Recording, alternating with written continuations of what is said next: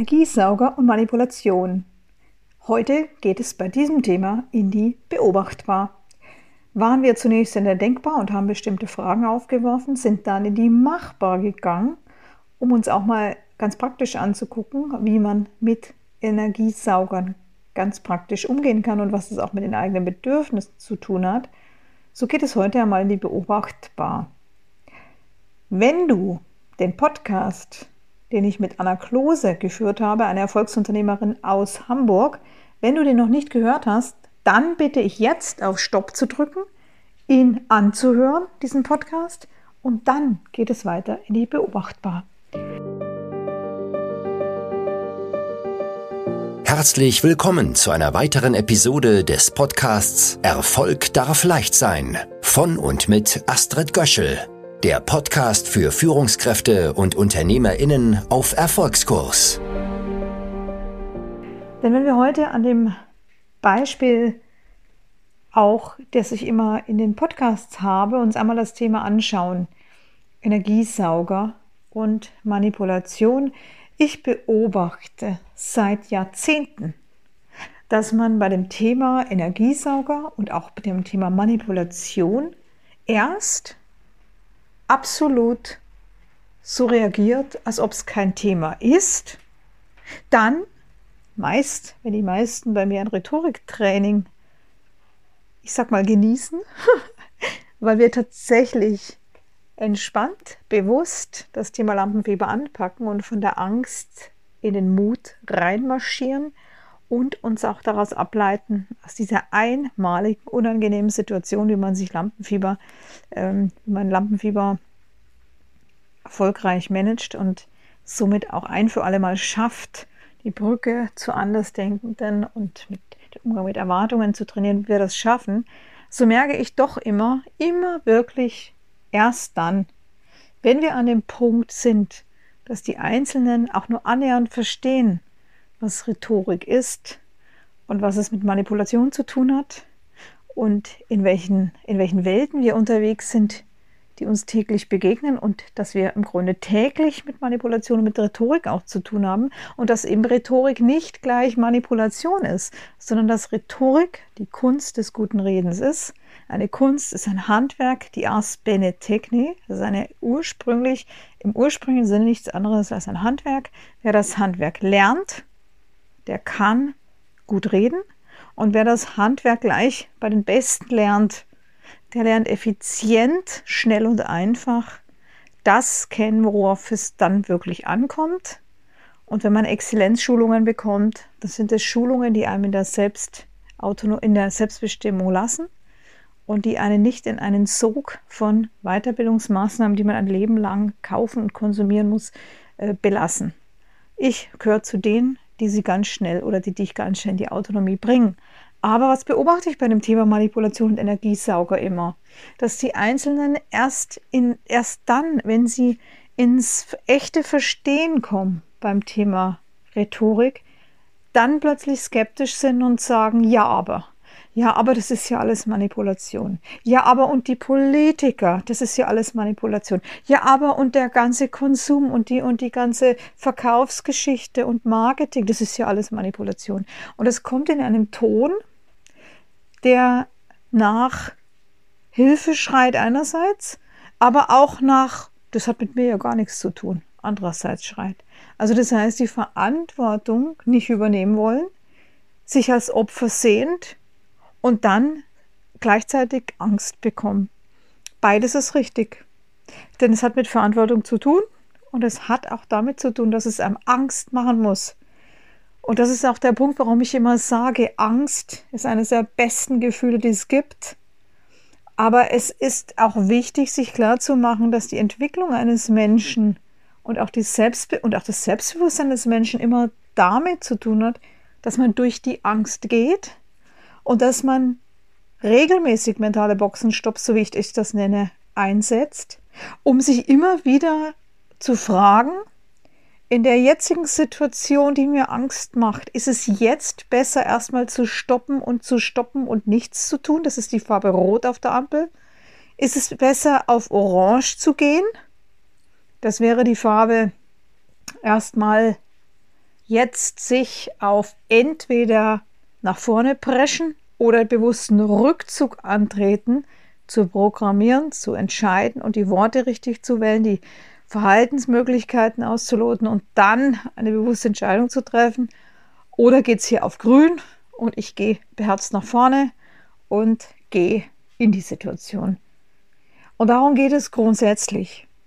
Und wie gesagt, bei dem Thema Energiesauger und Manipulation, ich habe das bewusst als Monatsthema zusammengefasst, weil ich als Umsetzungscoach den Leuten immer Möglichkeiten an die Hand geben will, wie sie von der Ohnmachtssituation, in die wir auch unverschuldet kommen können und dann in eine, ähm, in eine, ja, in eine Situation kommen, wo wir erst einmal nicht beteiligt sind, sondern eher betroffen. Das ist eines der schlimmsten Situationen für Menschen. Und für freiheitsliebende Menschen ist es die schlimmste Situation überhaupt, weil man das Gefühl hat, es geht nicht mehr weit, es stagniert und man braucht jetzt andere, die einen da rausholen und man kann nicht mehr selbst steuern. Das ist furchtbar für Menschen, gerade für die, für die auch der Podcast ist, für Menschen, die gerne unternehmerisch aktiv sind, die gerne Verantwortung übernehmen, obwohl sie die Bürde kennen, die damit verbunden ist und die Pflicht, aber die das gerne tun, weil sie eben auch die Chancen der der, der Gestaltungsmöglichkeiten des Gestaltungsraumes kennen, schätzen und auch für sich nutzen wollen. Ja, und das ist im Grunde immer das Thema.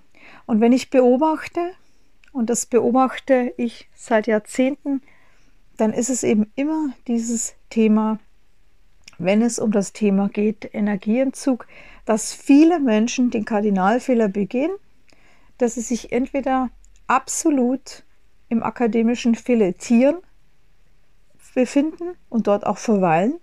Das kann man per YouTube-Videos machen, dass man sich darüber informiert. Toxische Partner, äh, das kann man tun, indem man sich äh, über Toxik und über Manipulation informiert.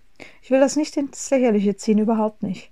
Weil ich weiß, ich weiß genau, wie das ist, wenn man manipuliert wird ich habe nicht nur einmal den Satz in meiner Erfolgsvita, also in, mein, in meiner Business, auf meinem Businessweg gehört, dass mir Menschen, die ich unterstützt habe, denen ich vertraut habe, wo ich dann gedacht habe, äh, das wird ein Miteinander, die mir dann fies ins Gesicht grinsen, mich mir bewusst schaden mit den Worten, sehen Sie, Frau Görschel, jetzt habe ich Sie mit Ihren eigenen Waffen geschlagen. da ist der Mephisto da ist der Mephisto. Und man kann so auf der Hut sein, wie man will.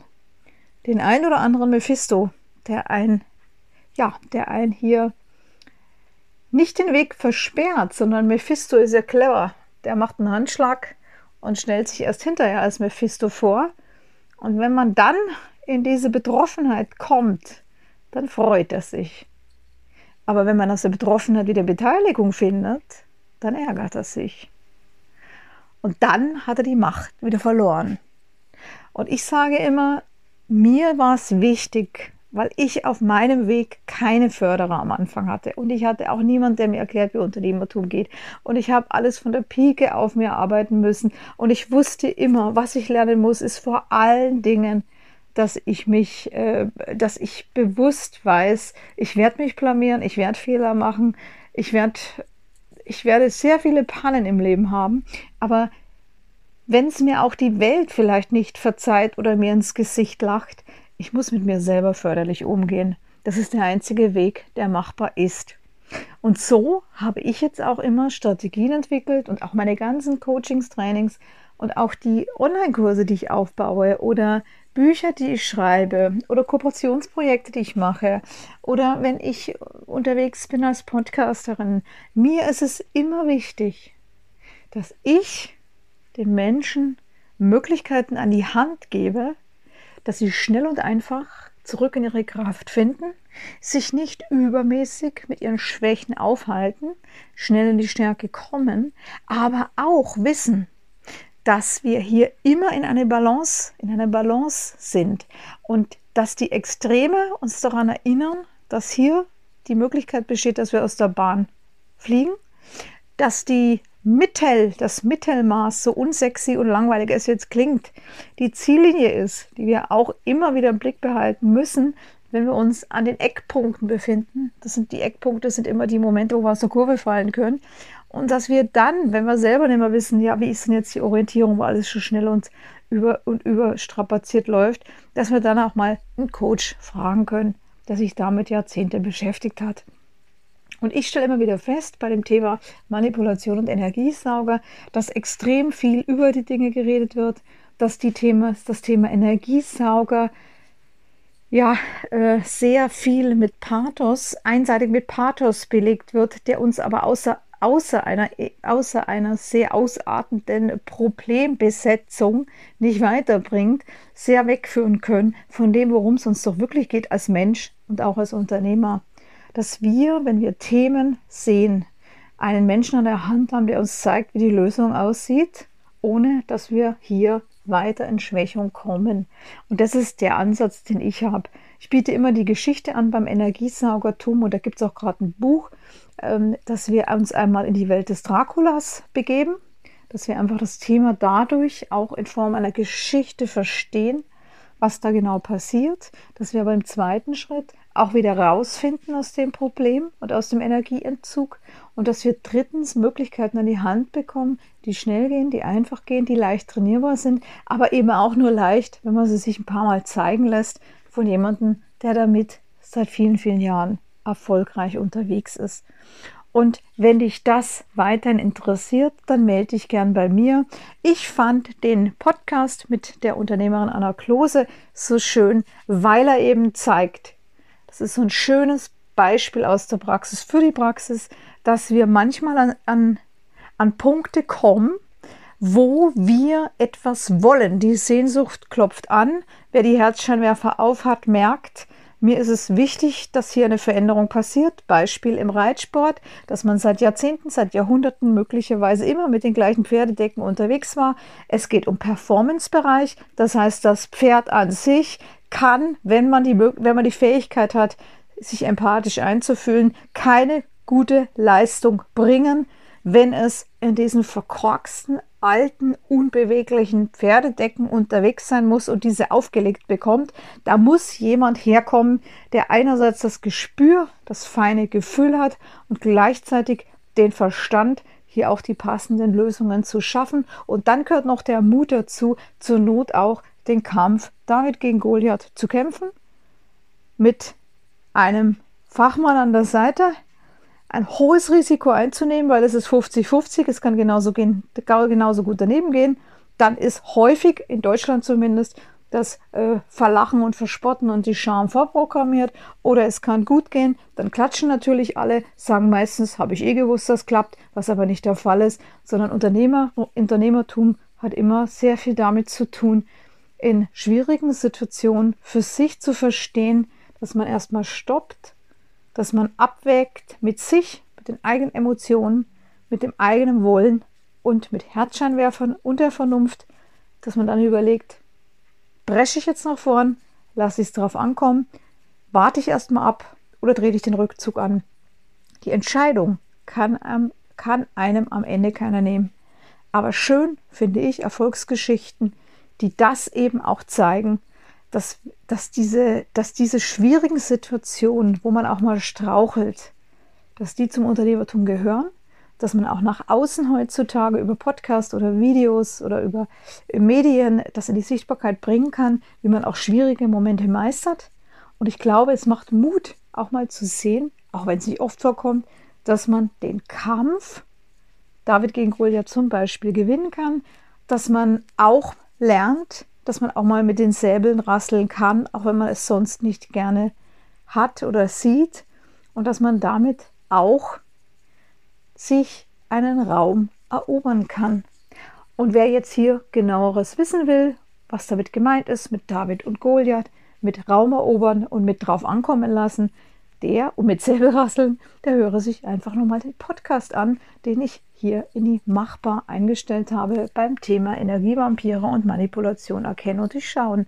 Denn Anna Klose hat hier, ist hier als Erfolgsunternehmerin ein wunderbares Beispiel aus der Praxis für die Praxis, um einfach auch mal zu zeigen, wie sie ihr Unternehmertum nach vorne bringt, welche Hürden es gibt, hier auch den Mut hat, ehrlich darüber zu sprechen und dann auch hier weiter nach vorne schreitet. Bis bald, ich war's, die Astrid, die Astrid Göschel. Das war eine Episode aus dem Podcast Erfolg darf leicht sein von und mit Astrid Göschel. Wenn dir diese Episode gefallen hat, dann abonniere den Podcast ganz einfach und hinterlasse gerne eine positive Bewertung. Warst du schon auf unserer Website? Auf astridgöschel.com findest du weitere spannende Inhalte und hilfreiche Ressourcen für deinen Erfolg. Wir freuen uns, wenn du uns weiterempfiehlst. Bis zum nächsten Mal, wenn es wieder heißt, Erfolg darf leicht sein.